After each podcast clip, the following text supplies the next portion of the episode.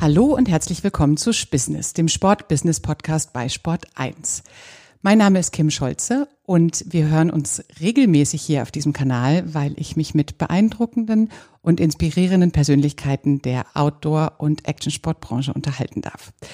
Heute ist mein Gast Tommy Delago. Ich freue mich sehr. Herzlich willkommen, Tommy. Hallo Kim, Servus. Servus. Du stehst wie kaum jemand anderes mit deiner Persönlichkeit und mit Nitro Snowboards für Innovationen, Inspirationen und wir kennen uns schon äh, eine Weile, ja. weil ich äh, eine Weile die, äh, die Chance und die Möglichkeit hatte, bei Nitro Snowboards zu arbeiten. Dementsprechend freue ich mich natürlich umso mehr, dass wir für ein paar mehr Hörer jetzt teilen dürfen, was dich ausmacht. Würdest du dich uns ganz kurz vorstellen, Tommy? Ja klar, ähm, ja, ich bin der Tommy Delago, ähm, wie du schon gesagt hast, im Snowboard-Bereich äh, sehr stark verwurzelt äh, bin wahrscheinlich einer der Leute, die schon am längsten mit dem Snowboarding zu tun haben in Europa. Ich habe Ende der 70er mit dem Snowboarden angefangen ähm, und mich so über verschiedene Bereiche im Snowboarden, äh, natürlich war ich mal so Wettkampffahrer und dann später habe ich so eine Snowboardschule gehabt und dann irgendwann mal Leitdruck gestartet, Ende der 80er. Ja, lebe in der Oberammergau, habe eine Familie mit äh, drei Kleinen und einem großen Kind, Patchwork-Style mäßig. Ähm, genau, lebe in Oberammergau, Bayern und fühle mich da ganz wohl. Fühlt sich da ganz wohl, eingebettet in die ähm, bayerischen Alpen. Die Firma Nitro Snowboards hast du zusammen mit Sepp Adelt schon vor 30 Jahren gegründet. Die Geschichte musst du leider auch dieses Mal wieder erzählen. Ich weiß, du hast sie schon sehr oft erzählt, aber wie kam das denn eigentlich? Das waren ja wirklich die Ursprünge, wo hier in Europa noch niemand wirklich was vom Snowboarden wusste, oder?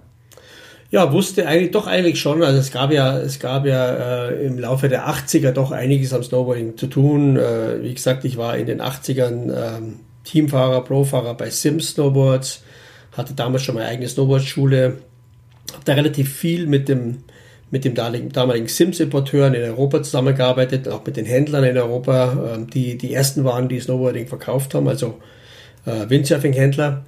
Primär waren es Windsurfing-Leute. Ähm, und dann äh, war irgendwie Ende der 80er Jahre bei Sims so ein bisschen die Luft raus. Da gab es ein paar Eigentümerwechsel und ein paar Sachen, die so ein bisschen dazu den Bruch geführt haben. Ähm, und dann kam die, die, die Möglichkeit auf, zusammen mit ein paar anderen Leuten, äh, ein paar Amerikanern, aber auch ein paar Europäern, äh, eigentlich ursprünglich in den USA was Neues aufzubauen. Äh, das Ganze ging los in Seattle. Äh, ursprünglich war das eine Überlegung oder war das ein, ein Setup, wo wir mit GNU Snowboard zusammengearbeitet haben. Da hatte also ein, ein, ein Vertrieb in den USA, hatte die Lizenz für GNU von den damaligen einigen Eigentümern. Ähm, nur, dass wir relativ nach kurzer Zeit schon gesehen haben, es ist für uns sinnvoller, was Eigenes aufzuziehen. Wir hatten eine gute Truppe an Leuten zusammen, sowohl von der Vertriebsseite. Der Sepp hatte sehr, sehr gute Kontakte für Vertriebe.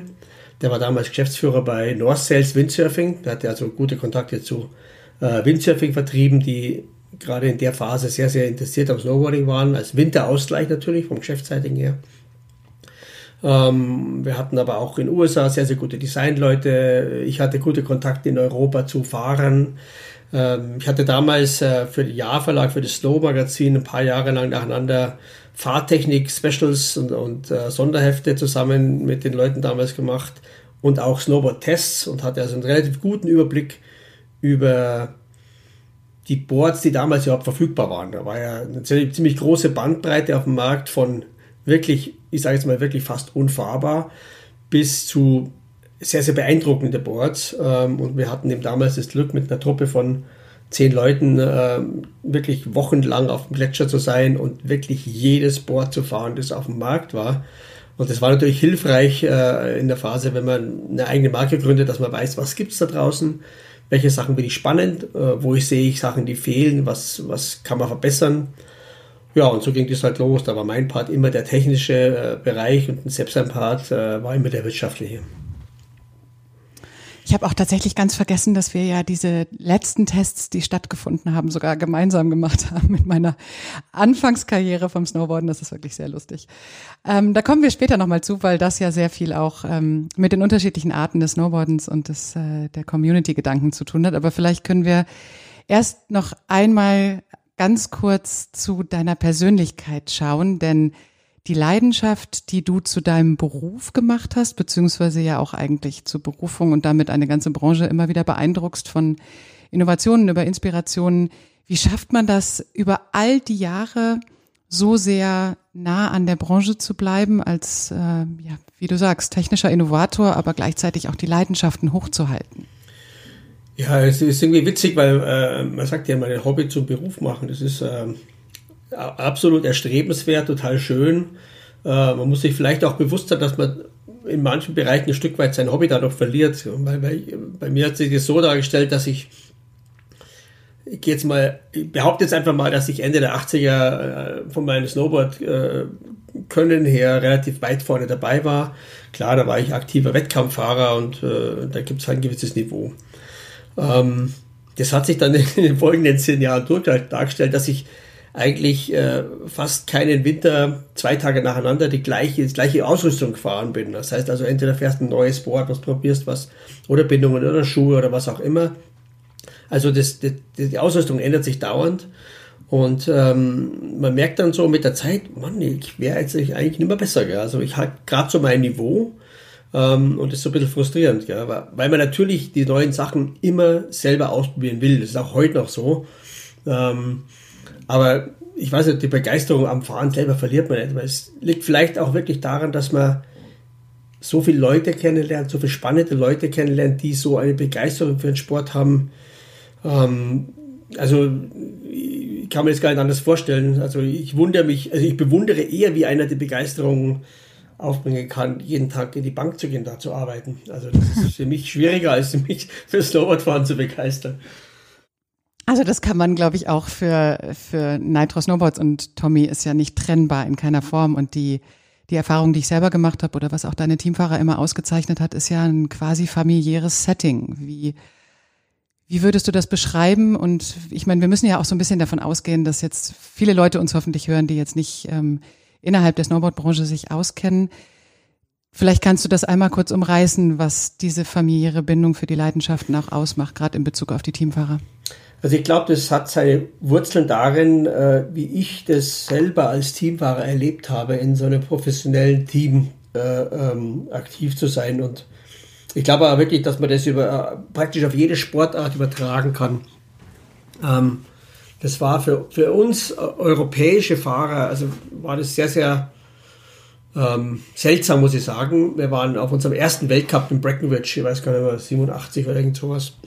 Ähm, da war das europäische Siebsteam, da waren halt so illustre Gestalten wie José Fernandez, Evelyn Wirth, ähm, Marco Steiniger, der leider nicht mehr lebt, und, und ein paar andere Leute dabei, die also äh, ganz weit vorne waren. Und äh, gleichzeitig auch äh, äh Leute wie damals der Craig Kelly, äh, Terry Kidwell, das waren also absolute Superstars für uns auch, oder Sean Palmer. Und was für mich damals sehr, sehr äh, prägend war, das war mitzuerleben, wie diese Leute, die hatten einen Teammanager, beziehungsweise eine Teammanagerin, und wir waren so mehr oder weniger auf eigene Faust unterwegs, weil die Europäer waren so ein bisschen die Stiefkinder in dem Team.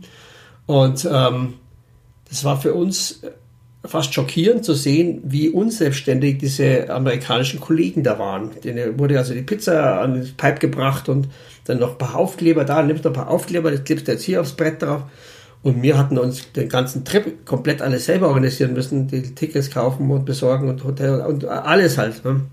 Und das hat mich so geprägt, dass es für mich äh, damals und auch heute immer noch eins der wichtigsten äh, äh, Merkmale ist oder der wichtigste Punkt in dem Team ist, dass Teamfahrer ja nicht nur an ihrer Leistung, an ihrer sportlichen Leistung gemessen werden, sondern an ihrem Charakter, an der Art und Weise, wie sie mit sich und mit, dem, mit ihrem Umfeld umgehen, wie sie sich auch selber vermarkten können natürlich, aber vor allem, dass sie sich auch selber organisieren können.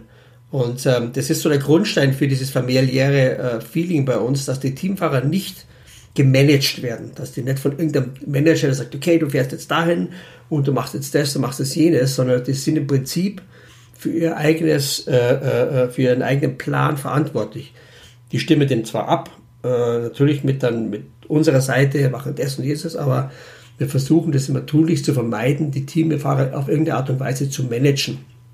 Weil das einfach den Teamfahrern Persönlichkeit, finde ich, raubt und äh, auch die Möglichkeit im späteren Leben, die werden ja auch normalerweise nie ihr Leben lang Teamfahrer sein, ähm, im späteren Leben sie auch wirklich darzustellen. Das ist ja genauso wie in der Schule im Endeffekt ein Stück weit, dass du den Kindern ja auch beibringen sollst, Selbstständigkeit. Was lernt man im Gymnasium? Selbstständigkeit, sich zu organisieren.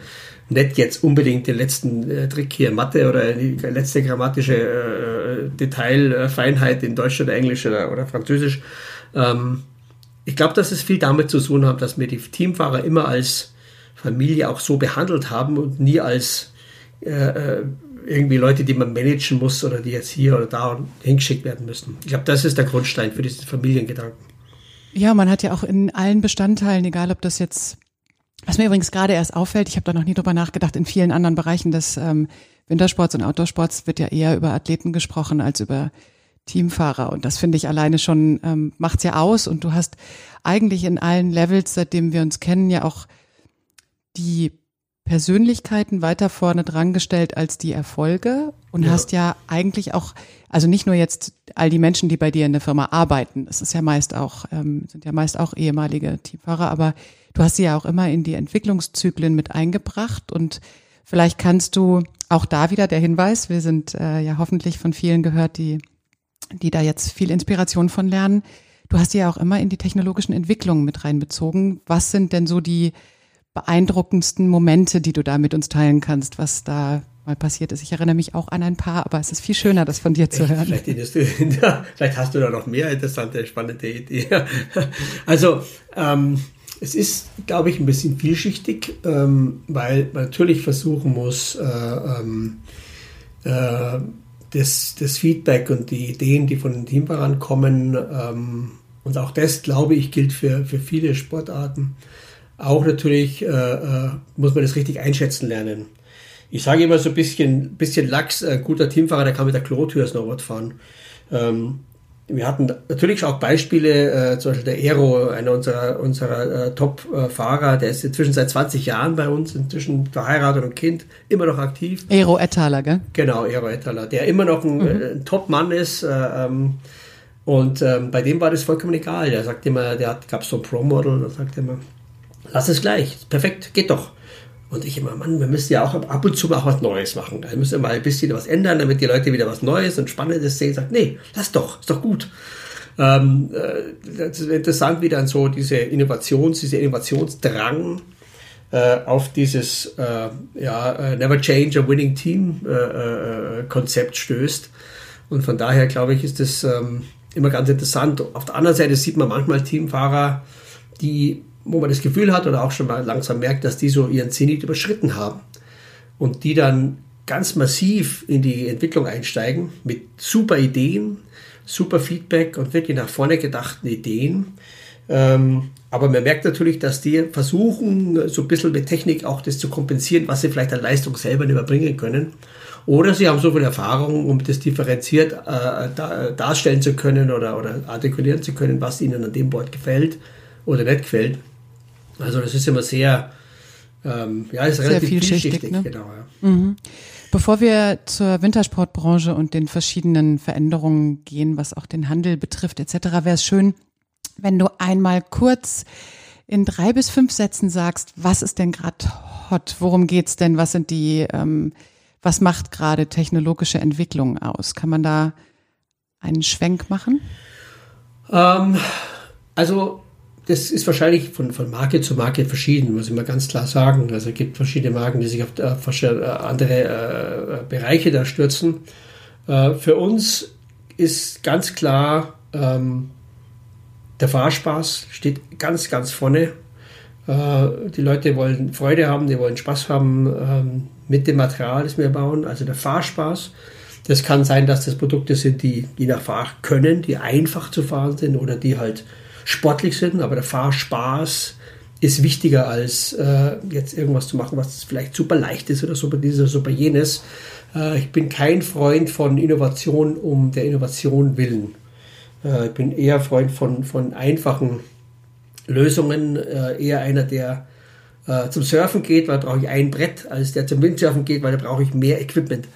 Ähm, von daher ist es also das Einfache ähm, und wie gesagt, der Fahrspaß ist, glaube ich, schon das, das, das treibende Element.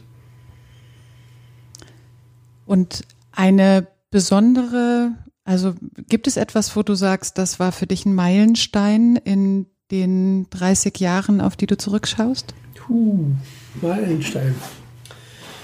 Oh, ja, ist schwierig. Schwierig, weil es natürlich alles natürlich. Wenn man, wenn man, wenn man Technik macht, wenn man Entwicklung hat, dann, wir haben das schon Problem oft, wenn wir mit, mit der Marketingseite reden oder Verkaufsseite wir lieben jedes Detail von, von jede kleine Lösung. Ach ja, zack, jetzt haben wir das mal geschafft, dass das jetzt wirklich besser geht oder einfacher geht. Ähm, es ist so schwer, dann da einfach einen Punkt rauszuziehen. Ähm, also ich bin am, vielleicht am stolzesten tatsächlich auf unsere Schuhe, ähm, weil ich der Meinung bin, ähm, dass im Schuhbereich, ganz speziell im Snowboard-Schuhbereich, auch dieses Ende der Fahnenstange noch lange nicht erreicht ist äh, Snowboards heute fahren schöner, besser, angenehmer, zielgerichteter vielleicht oder äh, zielgruppengerichteter als vor 20, 30 Jahren. Aber die Schuhe haben aus meiner Sicht den allergrößten Sprung gemacht in den letzten 20 Jahren. Und da bin ich schon relativ stolz, dass wir da einen großen Anteil haben an Schnürungen, Konstruktionen. Ähm, da ist ziemlich viel passiert und ich glaube, da wird auch noch viel passieren. Dann dürfen wir gespannt sein. Vielen Dank, Tommy. Ja. Vielleicht können wir zu ein bisschen ähm, größeren Themen gehen, bei denen ich weiß, du hast äh, nicht nur in vielen Interviews im Umfeld von ISPO, sondern auch in den vielen diversen Branchenmagazinen ähm, sehr deutlich Position bezogen in den letzten Jahren. Und jetzt haben wir natürlich noch in der Wintersportbranche ganz andere ähm, Herausforderungen vor uns. Jetzt Anfang Dezember ähm, was die Entwicklung betrifft äh, durch Covid. Aber vielleicht kannst du uns ja mal einen Einblick geben, was du jetzt gerade zur Wintersportbranche im Allgemeinen denkst, zu sagen hast. Du darfst auch den ein oder anderen Appell formulieren, bevor wir dann vielleicht nochmal speziell auf die Veränderungen für den Handel etc. schauen. Ja, also ich sehe natürlich äh, logischerweise die Wintersportbranche sehr stark durch die, durch die Snowboardbrille. Ähm, obwohl ich natürlich auch zum gewissen Zeitpunkt. Dafür bist du auch jetzt eingeladen. Das sollst ja. du auch. Aber ich war, ich war ja auch mal Skifahrer, so muss man mal ganz klar sagen. Und ich habe auch richtig Spaß gehabt dabei. Äh, wobei ich mich auch in dem Bereich immer eher außerhalb der Norm bewegt habe. Ich war, also, war damals sehr massiv in der Freestyle-Szene aktiv und ja, wie auch immer. Ähm, ich glaube, äh, was momentan für uns alle wichtig ist. Also ob das jetzt, äh, äh ich sag mal, den alpinen Bereich im Großen und Ganzen, Ski, Snowboard. Ähm, und da gibt es ein paar sehr, sehr schöne Beispiele, wo man das sehen kann, was sich da, was sich da so tut. Ähm, das ist wirklich ein, ein, ein, ein, Gedanke des Miteinanders, äh, glaube ich, ist sehr, sehr wichtig für uns alle. Weil ich glaube, wir müssen alle erkennen, dass sich die heutige Snowboard- und Ski-Kultur äh, ähm, irgendwo parallel entwickelt und es gibt einfach sehr, sehr viele gemischte Gruppen und Überschneidungen. Das geht bei der klassischen Familie Lot, wie oft siehst du eine Familie am Berg, da fahren ein, zwei Leute Ski, die anderen ein, zwei Leute fahren Snowboard. Ähm, ich habe auch schon immer wieder mal gesagt, das ist eigentlich eine, eine Geschichte, die müsste man viel, viel mehr und viel, viel positiver darstellen. Äh, man muss irgendwann mal wegkommen von diesem ewigen, was ist besser? Äh, es ist auch vollkommen egal, was besser ist. Wenn man, wenn man Eltern ist und Kinder hat, muss man ja grundsätzlich so denken, äh, Hauptsache die Kinder sind draußen und machen irgendwas, ob die jetzt Skifahren oder Snowboard fahren, muss einem erstmal vollkommen egal sein, auch wenn man das gerne so oder so hätte, ähm, ist es immer äh, besser, wenn die irgendwas machen, als wenn die jetzt daheim hocken und nichts machen oder vor der Kiste sitzen. Also dieser Gedanke, ähm, mal endlich aus diesem Snowboarder gegen Skifahrer rauszukommen, äh, glaube ich, ist schon mal sehr, sehr wichtig. Ähm, und, und, zeitgemäß. Und zeitgemäß. Und, und da muss man sich, ich glaube, da muss sich unsere Generation als erstes an die Nase fassen, weil wir sind diejenigen, die ähm, das sehr stark erlebt haben, dass man, äh, ich sage es eigentlich ungern, aber es war halt dann doch mal so, dass man irgendwann mal sich auf der einen Seite super cool gefühlt hat, wir sind die coolsten, wir sind die besten, auf der anderen Seite aber auch natürlich schon gewisse Widerstände erlebt hat. Ich habe das halt erlebt, dass Snowboarden hier an unserem Skilift in Oberammergau tatsächlich verboten war. Ähm, und das, nachdem ich zehn Jahre lang hier gefahren bin. Auf einmal wurde es verboten, weil es zu viel wurde. Ähm, und die, und die Liftbetreiber nicht mehr damit umgehen konnten. Und dann äh, kamen diese Geschichten, ja, er macht das kaputt und ich sitze immer blöd rum. Und kam von den Skifahrern. Aber ich möchte jetzt gar nicht so das, äh, auf die Skifahrer beziehen, weil die Snowboardfahrer genauso, dass die dann gesagt haben, na, das ist alles kacke mit den Ski, wir sind viel cooler. Ähm, und das ist eine Generation, ich sage jetzt mal, die ist jetzt heute zwischen, äh, keine Ahnung, vielleicht gerade äh, 30 und, und 50 oder 60 vielleicht sogar. Ähm, und was ganz spannend ist, ich sehe das an, an meinen Kindern, da gibt es bei uns hier am Ort so einen Verein, der, äh, den muss man extra gründen, damit die Snowboardfahrer und die Skifahrer zusammen äh, in, im Park Freestyle trainieren können. Weil sogar die Snowboard, die Skifahrer nicht vom, vom örtlichen Skiclub äh, gewollt waren. Und ich finde es so erfrischend, das zu sehen, wie die Kids da zusammen trainieren zusammen ihre Events machen, zusammen sich gegenseitig helfen. Wenn hier äh, ein Ski-Event ist, ein Wettkampf, eine Veranstaltung ist, dann helfen die Snowboardfahrer mit und machen, schauen, dass der Park passt und helfen beim Judging, helfen beim äh, Kaffee ausschenken und so weiter und umgekehrt. Denen ist diese, diese, diese Trennung eigentlich komplett fremd. Und wenn das nicht von den Eltern, von der Elterngeneration da irgendwo äh, inszeniert wird für die Kinder, dann passiert das in der aktuellen Generation die jetzt zwischen 10 und 15, 20 vielleicht gerade noch sind, passiert das gar nicht mehr so. Und das ist sehr, sehr schön zu sehen, dass diese Spaltung eigentlich, wenn man sie nicht künstlich weiter aufleben lässt, wegfallen würde. Hm, es ist tatsächlich ja auf den alten Konflikt auch ähm, zu berufen, was die Verbände betroffen hat, was die Olympischen Spiele betroffen hat, was die ja. einzelnen Regionen und das Aber ist ja ein ich, ich bin auch so weit, riesen Altlast. Genau, ja, ich bin auch wirklich so weit, äh, dass man auch mal, man muss auch sagen, es ist nicht alles jetzt so, dass es immer nur die bösen Skifahrer waren und das ist alles Käse. -mm. Wir haben uns auch wahnsinnig cool gefühlt und wir waren auch der, gefühlt überlegen und die Tolleren, die Jüngeren und was auch immer. Also das war beidseitig und das muss man einfach mal erkennen und sagen, okay, es ist unser Generationsproblem, das habe ich vielleicht persönlich noch ein Stück weit, weil ich es einfach lange erlebt habe. Aber das darf ich um Gottes Willen nicht auf meine Kinder übertragen, weil dann gibt es eine Möglichkeit, dass man da irgendwann mal ein bisschen rauskommt. Ja. Das wäre Was bedeutet denn ein ja, es wäre total wünschenswert und das ist natürlich auch ähm, eine der schönen Möglichkeiten jetzt hier über unseren Podcast genau sowas auch nochmal ähm, vielleicht auf einem anderen Niveau zu diskutieren, denn das bedeutet ja auch absichtliche Veränderungen für den Handel. Wie siehst du diese inklusiv-exklusiv-Diskussion und letztendlich hast du es, ähm, du hast es mal beschrieben als eine gewisse Arroganz unserer Branche, also der Snowboard-Branche vielleicht in Anteilen und dass es wichtig ist, so experimentierfreudig, wie du mit den Produktentwicklungen sein musst und so offen, wie du für wie wir es eben hatten, die Teamfahrer und für alles Mögliche bist. So ist natürlich eigentlich auch so ein bisschen der Aufruf, den du immer wieder an den Handel machst. Ne? Ja, sicher. Ähm, was, was hat den Handel in der Zeit ausgemacht, in der, in dieser Aufbruchszeit, ich sage jetzt mal Ende der 80er, ich habe schon eingangs gesagt, ich hatte damals eine Snowboardschule gehabt und habe, das war keine klassische Snowboardschule, wo sich einer in ein Häuschen hockt und wartet, bis jemand kommt und Snowboardfahren lernen will.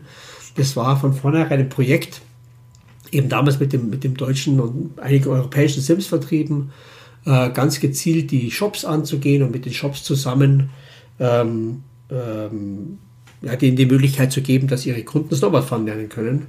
Und dann kamen eigentlich die Verkäufer selber mit und die Eigentümer selber mit, haben teilweise auch selber erst Snowboard fahren gelernt. Und das war äh, eigentlich schon eine Atmosphäre äh, von sehr, sehr viel Experimentierfreudigkeit.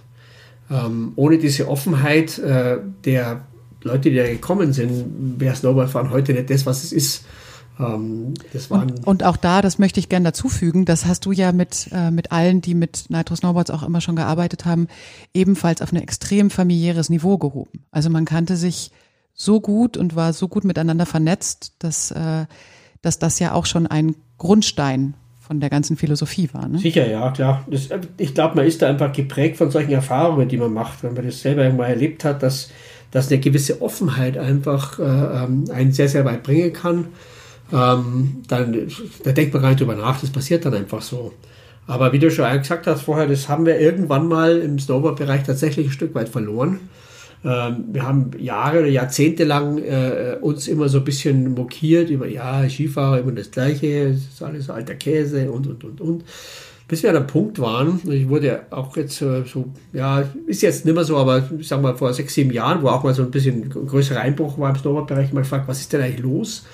Ähm, ich glaube, dass das schon damit zu tun hatte, dass es da so eine gewisse Arroganz gab im Snowboard-Bereich, ähm, bis hin zu dem Punkt, ähm, dass die Snowboarder, ich möchte, der ist nicht alle über einen Kampf stellen, aber sehr große Teile der, der, der, der Community einfach äh, sehr überheblich waren und sehr exklusiv waren und sich irgendwie gedacht haben, ja, wir sind besser als die und sogar das im Prinzip so weit gegangen ist, dass die die richtigen Core-Leute, ich nehme das Wort Core so ungern in den Mund heutzutage, weil das für mich negativ belastet ist. Core heißt für mich, das sind die Leute, das sind die coolen, die wissen, wie es geht, alle anderen sind scheiße.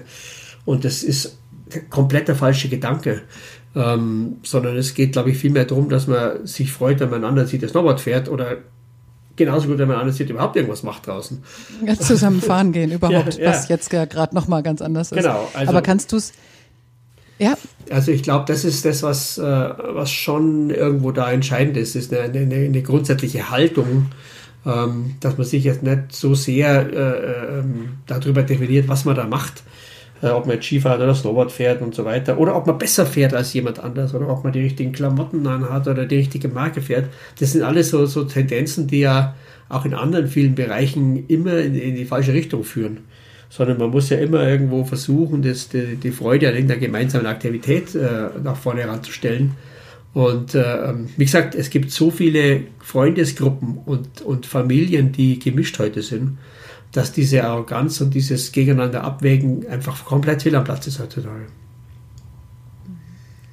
Und die, also um nochmal darauf zurückzukommen, was das für den Handel bedeuten kann, gibt es jetzt für dich ein, ja, du darfst auch da ja ruhig äh, all dein, all dein Branchenwissen einfließen lassen. Wenn ich jetzt ein Wintersporthandel bin, was kann ich denn jetzt gut machen in deinen Augen? Worauf darf ich mich konzentrieren? Was wäre das, worauf ich, worauf ich schaue? Wie wie stelle ich mich auf? Kannst du Empfehlungen geben? Also ich glaube, das Wichtigste für, für jede Art von Handel ist natürlich zunächst mal grundsätzlich, dass man eine gewisse Authentizität selber hat. Das heißt nicht, dass man jetzt äh, äh, nur Snowboards verkaufen kann, wenn man total in dieser Szene vernetzt ist und nur die coolsten Typen da sind und, und, und, und. Ähm, du kannst heute, weil du ja eben einen, einen, einen Kundenkreis hast, der sehr, sehr der sehr divers ist, ähm, durchaus äh, als Nicht-Spezialist wirklich sehr gut und sehr ordentlich Snowboards verkaufen. Du musst es nur ernsthaft betreiben. Ich glaube, das ist das Wichtigste, dass du irgendwo dich mit dem Thema ein bisschen beschäftigst. Das heißt nicht, dass du die letzten neuesten Teamfahrer kennen musst und die, welche Filme gerade angesagt sind oder die ganzen Geschichten, sondern du musst einfach nur wissen, ähm, um was geht es im Snowboardfahren, ähm, was macht ein gutes Produkt ein bisschen aus. Du musst dich schon einfach damit beschäftigen. Von selber geht es auf gar keinen Fall. Und du musst halt einfach auch natürlich in deinem Laden dem Thema einen Raum geben, genauso wie du äh, anderen Sportarten deinem Raum griffst. Also ein Multisportler hat heute wunderbare Möglichkeiten, das ist gar keine Frage. Ähm, wenn die Sachen nur in der Ecke stehen, dann geht es genauso wenig, wie wenn der Eishockeyschläger in der Ecke stehen hat, dann gehen die auch nicht. Also ein gewisses äh, gewisse Authentizität muss auf alle Fälle vorhanden sein. Das ist immer das, glaube ich, das Allerwichtigste. Tommy, vielen Dank für diese Handelsinspiration, was ähm, mir, glaube ich, noch so ein bisschen auf dem Herz liegt, wenn man jetzt in die nächsten Wochen und Monate schaut, ist, dass ihr ja auch Anbieter von Splitboards seid und dass wir wahrscheinlich sehen werden, dass ähm, das ein großer neuer Marktanteilsbereich werden wird, dass man sich individuell in den Bergen bewegen kann. Das ähm, hat ja Positives wie Negatives. Magst du uns dazu ein bisschen eine Intro beziehungsweise deine Meinung geben? Ja. Ja gut, ich, ich, äh, wir, wir, leben ja hier bei unserem Büro hier in Oberammergau und wir haben hier äh, natürlich auch äh, eine richtige Szene, jetzt nicht im Slipballing-Bereich, sondern auch im normalen Tourenski-Bereich. Ähm, und wir sehen das jetzt schon, diese Wochenende, letztes Wochenende ging es schon los in Garmisch. Äh, ganz genau natürlich das, was auch logischerweise vorhergesagt wurde, dass die Leute wollen natürlich raus, jeder will sich bewegen. Ähm, haben wir über den Sommer und über den Herbst auch gesehen, wenn es die Möglichkeit gibt, irgendwie rauszukommen, äh, wird das irgendwie natürlich passieren. Ich kann den Frust verstehen, der, der da entsteht in gewissen, in gewissen Gegenden, bei uns teilweise auch. Aber ich muss auch sagen, ich kann das 100% verstehen, wenn jemand, der irgendwo in der Stadt wohnt oder irgendwo so wohnt, dass er einfach mal das will braucht, dass er rauskommt, ähm, das kann man den Leuten nicht verwehren. Du kannst die Leute nicht einsperren, du kannst ihnen nicht sagen, ihr dürft jetzt nicht da raus euch bewegen gehen. Ähm, das ist äh, absolut wichtig, dass man mal von der Einstellung her äh, das akzeptiert, dass die Leute, und da schließe ich mich jetzt ein, die halt das Glück haben, dass sie in, an oder äh, auf den Bergen wohnen, ähm, damit äh, leben müssen, dass ihre anderen Mitmenschen auch da raus wollen und auch da äh, sich da irgendwie äh, austoben oder bewegen wollen. Das ist, glaube ich, das Erste, was wichtig ist. Ähm, aber es ist ganz klar, äh, Splitboarding wird oder ist oder explodiert diesen Winter. Das sieht man auch an den Abverkaufszahlen. Da gibt es natürlich jetzt schon Engpässe. Speziell bei Bindungen äh, ist im Prinzip jeder Lieferant mit Bindungen komplett ausverkauft. Äh, Im Handel gibt es noch Bindungen, aber die werden irgendwann weg sein. Ähm, Splitboarding Equipment wird sicherlich heute das große Eisen sein oder das, das, das heiße Eisen sein. Ähm, ich glaube, was jetzt von der, von der aktiven Seite wichtig ist, natürlich ist, dass man, wenn man jetzt losrennt mit dem Splitboarding Equipment, das noch nie gemacht hat. Ich kann jetzt keine Empfehlung abgeben, sagt, macht den da wieder einen Kurs, weil auch diese Sachen natürlich nicht stattfinden. Ähm, es ist sehr, sehr schwer, vernünftige Empfehlungen abzugeben. Es gibt ja auch das Problem, was man jetzt normalerweise sagen würde, geht es einfach an der Piste rauf, bleibt in dem Gebiet, wo ihr sicher seid. Aber auch da gibt es natürlich Schwierigkeiten, weil ja da jetzt, ja gut, die rechtliche Lage sich so ein bisschen ja, wöchentlich verändert. Was ist erlaubt, was ist nicht erlaubt. Ursprünglich als Kreisen auf den Pisten darf man nicht drauflaufen. Jetzt kann man vielleicht doch wieder. Also das ist alles so ein bisschen, bisschen schwierig. Ähm, man kann nur jedem anraten, klar, jeder, der irgendwo sich am Berg bewegen will, das kann es keinem verwehren. Aber schaltet euer Hirn ein. Ähm, genauso wie es im normalen Winter auch heißt, geht es nur in den Bereichen äh, raus, wo ihr euch auskennt, wo ihr ein bisschen einen Plan habt. Ähm, denkt lieber an eure Lieben daheim, anstatt an den letzten heißesten Powder Run hier oder da. Ähm, es ist einfach eine Frage der Umsicht und der Vorsicht. Äh, ich wurde in dem letzten, in dem Interview gefragt vor kurzem, ähm, ob das jetzt hier eine neue, hippe äh, Generation an Snowboardern hervorbringt ähm, das ganze Splitboarding. Und dann habe ich eigentlich nur gesagt, das Hip ist sicherlich der falsche Ausdruck, weil äh, das ist ja alles andere als Hip, äh, sondern es ist ja eher eine Art von nachhaltigen Umgang mit der Natur, wenn man es richtig betreibt. Ein vorsichtiges sich bewegen der Natur, mit der Natur. Also man kann nur allen Leuten ans Herz legen, genießt das Gesamte, genießt auch das Raufgehen, äh, genießt, seht es nicht als Jagd nach ein paar schönen Powder-Runs, sondern genießt das Gesamte, rauszugehen, sich zu bewegen, mal zu schwitzen. Und das klassische Feeling von Earn Your Turns äh, ist da, glaube ich, das Allerwichtigste. Ja, und zum, also zu zwei Stichpunkten wollte ich gern dich, das, dich da kurz ergänzen, weil ich glaube, dass wirklich viele Firmen in unserem Umfeld da ja auch gerade hervorragende Aufklärungsarbeit machen. Auch digital gibt so tolle Kurse mit unterschiedlichsten Modulen, wo man sich, wenn man sich nicht ganz sicher ist und äh, auch nicht äh, firm ist, sich zumindest mal der Verantwortung bewusst werden kann, die da eigentlich, ähm, die da eigentlich los ist. Und natürlich möchte ich gerne anknüpfen zum Thema Nachhaltigkeit. Möchtest du, ähm, das ist immer ein wichtiger Bestandteil hier in unserem Podcast, ähm, möchtest du noch ganz kurz was dazu sagen? Weil ich kenne deine Haltung. Ich finde es nur schön, wenn auch, wenn auch das der Bestandteil von Nitrous Norbert sein darf, denn da hast du eine ganz diverse Haltung dazu und dich selbstverständlich immer damit beschäftigt. Mhm. Vielleicht holst du uns ganz kurz ab, wo du da stehst. Ja, also ähm, man muss sich mal wahrscheinlich grundsätzlich natürlich bewusst machen, dass diese, diese Art Produkte, mit denen wir uns beschäftigen, die wir herstellen und der, der klassische Wintersport, äh, zumindest wie er sich die letzten 50 Jahre entwickelt hat, äh, nicht zwingend das nachhaltigste, äh, äh, die nachhaltigste Freizeitmöglichkeit ist, die es gibt. Ich, wenn ich zum Schwimmen gehe im See, äh, ist es wahrscheinlich auch äh, nachhaltiger oder sinnvoller oder ressourcenschonender. Andererseits gibt es natürlich auch dann Situationen, wo es auch da zu viel wird oder wenn irgendwelche äh, Vogelschutzgebiete dann über, übervölkert sind. Ähm, das ist immer, glaube ich, eine Frage der, der, der, der Einschätzung. Ähm, wo ich wirklich Schwierigkeiten habe, ist, ist natürlich ähm, das Thema Greenwashing wenn, wenn, wenn Nachhaltigkeit, wenn ressourcenschonendes äh, Verwenden von Materialien, von Entwicklungskonzepten, äh, wenn das zum Marketing-Tool verkommt, da habe ich, da bin ich wirklich allergisch dagegen. Das ist eine Sache, die man leider immer wieder beobachtet. Hm. Wenn einfach nur nachgefragt wird, so relativ diffus, ja, was macht denn ihr so zum Thema Nachhaltigkeit? So ungefähr, ja, was habt ihr für coole Teamreiter oder was habt ihr? Das ist einfach nur so ein ein Punkt auf der Liste, okay, abgehakt. Und, und man hat manchmal das Gefühl, wenn man dann da einfach nur zwei, drei zwei, drei äh, äh, äh, Brands oder zwei, drei Organisationen erwähnt, ja, mit denen machen wir was und da machen wir was und das war's dann. Dann ist das Thema abgehakt und dann sind die Leute happy. Das finde ich so ein bisschen schade. Ähm, wenn man sich das nicht ein bisschen genauer anschaut, das Thema. Ähm, es ist für uns selbstverständlich, dass wir, ähm, wenn man das ganze, den ganzen Bogen spannt, dass wir ähm, natürlich in unseren Fabriken wissen, was da passiert. Wir sind also zum Thema soziales äh, ähm, Engagement, ist es, glaube ich, ja, recht viel besser kann man es nicht machen. Wir kennen die Leute, die in die Fabriken gehören. Wir sind da, gut, heuer natürlich nicht, aber grundsätzlich extrem viel vor Ort. Ähm, wir kennen die Leute, da gibt es nichts Anonymes von den, von den, von den Mitarbeitern.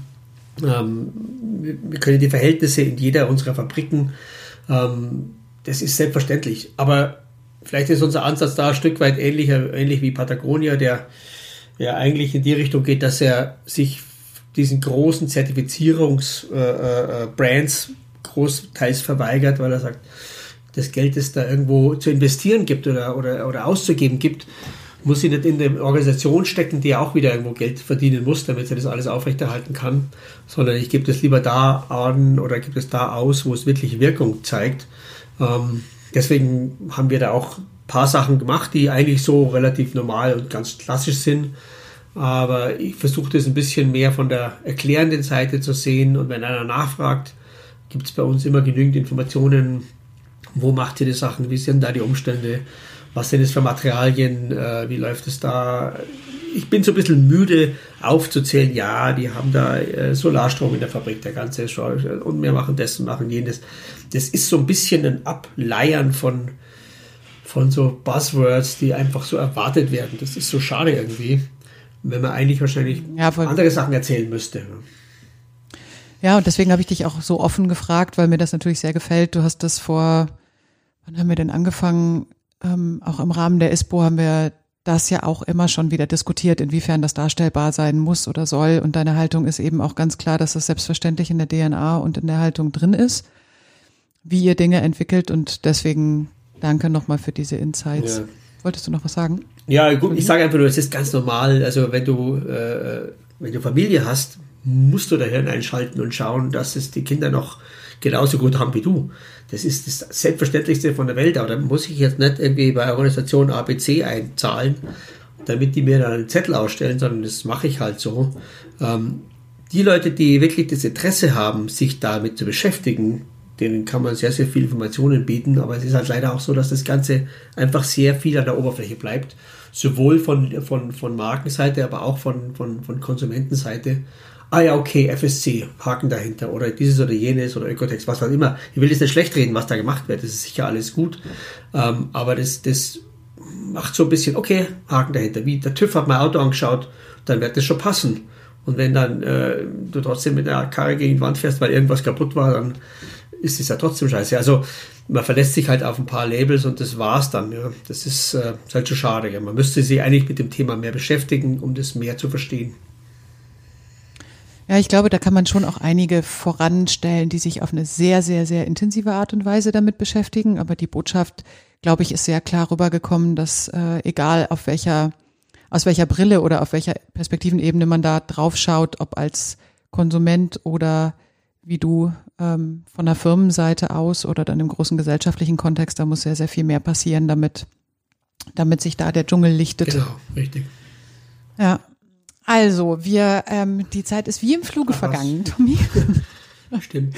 Wir haben äh, immer eine Rubrik am Ende unseres Podcasts, die, äh, die für dich jetzt sehr spontan ist. Das sind ein paar Fragen, die du gerne einfach kurz beantwortest. Das ist die Rubrik, wie konnte mir das passieren? Oh.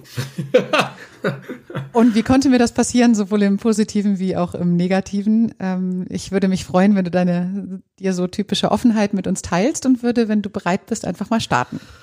Okay. Alles klar. Okay. Dein peinlichster Business-Moment? Oh, ganz klar. Da, ähm, äh, da darf ich ein bisschen ausholen, ist wichtig. Ähm, da gab es mal eine Firma, die kam mit so einem Material, das also ähm, äh, so Dämpfung, Dämpfung irgendwie äh, verspricht. Ich glaube, es ging um Schuhe in den Sohlen und so weiter. Und ähm, wir haben eine relativ enge Kooperation mit einem Freund in Garmisch, ähm, der ist Chemiker und der macht ziemlich abgefahrenes Zeug. Äh, im Belagsmaterial und, und, und alle möglichen Gummi und, und solche Geschichten, ist aber ein Snowboarder und Surfer und ist also ein guter Mann. Und den, den reden wir immer an, wenn irgendwie was Spannendes an, an, an Materialien, speziell synthetische Materialien irgendwie zu machen ist. Und wir kamen also diese Anfrage von dieser Firma, sagt, ja, wir haben hier ein ganz innovatives Zeug und so und so und das kann alles ganz, ganz toll. Und dann, ähm, dann äh, habe ich, ich habe, ich wollte eigentlich die Mail weiterleiten, weil ich hatte dann über das Thema mit dem eben mit dem mit dem äh, Mann Garmisch gesprochen und dann wollte ich die Mail weiterleiten und habe allerdings aus Versehen geantwortet und der Text war einfach so, Du, ich habe also über dieses Zeug äh, mit dem Flo gesprochen in Garmisch und der sagt, das kann jeder Depp zusammenrühren. Und also es war so ein bisschen, wenn, wenn man so eine Mail hat, dass er einfach nicht zurückholen kann, ja. War unangenehm. Dein, die, deine größte Überraschung? Meine größte Überraschung. Businessmäßig. Huh. Wie du möchtest. Ah, die größte Überraschung. Ähm, Ha, schwer zu sagen. Also es ist ja jeder Tag überraschend. Gell? Aber ähm, ja, also ähm, hat immer mit den Kindern zu tun, glaube ich. Ja. Also tatsächlich, also äh, ich habe keins meiner Kinder zum, zum, zum Snowboardfahren angehalten und die haben alle angefangen ursprünglich mit Skifahren und jeder Einzelne ist dazu gekommen automatisch, obwohl ich Snowboard fahre. Also das hat mich dann doch überrascht. Also weil das Umfeld war nicht so eigentlich ideal. Deine überragendste Idee? Ähm, ich glaube, die dreiteilige Snowboardbindung. Also wir haben tatsächlich diese, diese dreiteilige äh, Snowboardbindung erfunden, ähm, wo man praktisch den, den Hill Cup, also das hintere Teil verstellen, die Bindung Größen verstellen kann. Das gab es vorher nicht. Und das ist heute eigentlich äh, der absolute Standard. Wir haben das damals nicht patentiert. Wir hatten gar keine Kohle dafür. Wir haben nur gedacht, das ist eine coole Idee und äh, wird heute in, in fast jeder Snowboardbindung auf irgendeine Art und Weise verwendet. Dein bester Deal? Bester Deal. Ich bin eigentlich keiner, der die großen Deals macht. Ja. Bester mhm. Deal. Ich bin eigentlich keiner, der Deals macht. Nee, also. Äh, nee. Absolut valide Antwort, Tommy. Dein inspirierendster Moment.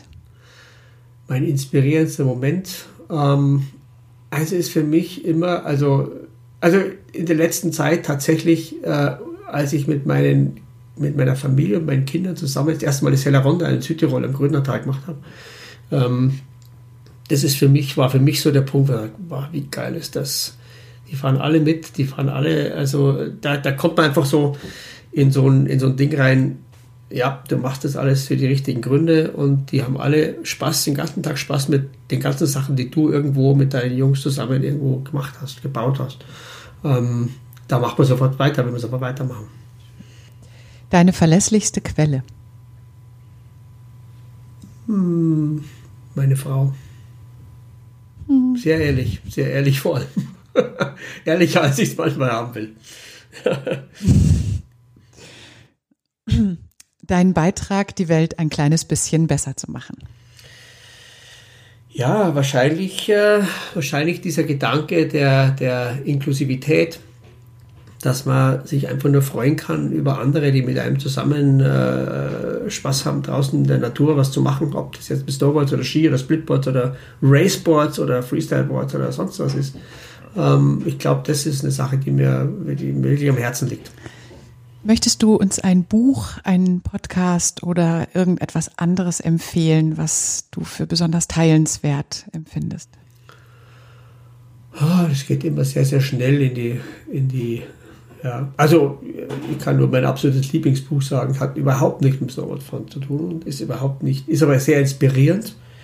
Ähm, das heißt, äh, die letzten ihrer Art äh, ist von einem leider inzwischen verstorbenen, meinem Lieblingsautor Douglas Adams und ähm, Biologen Mark Hawardein.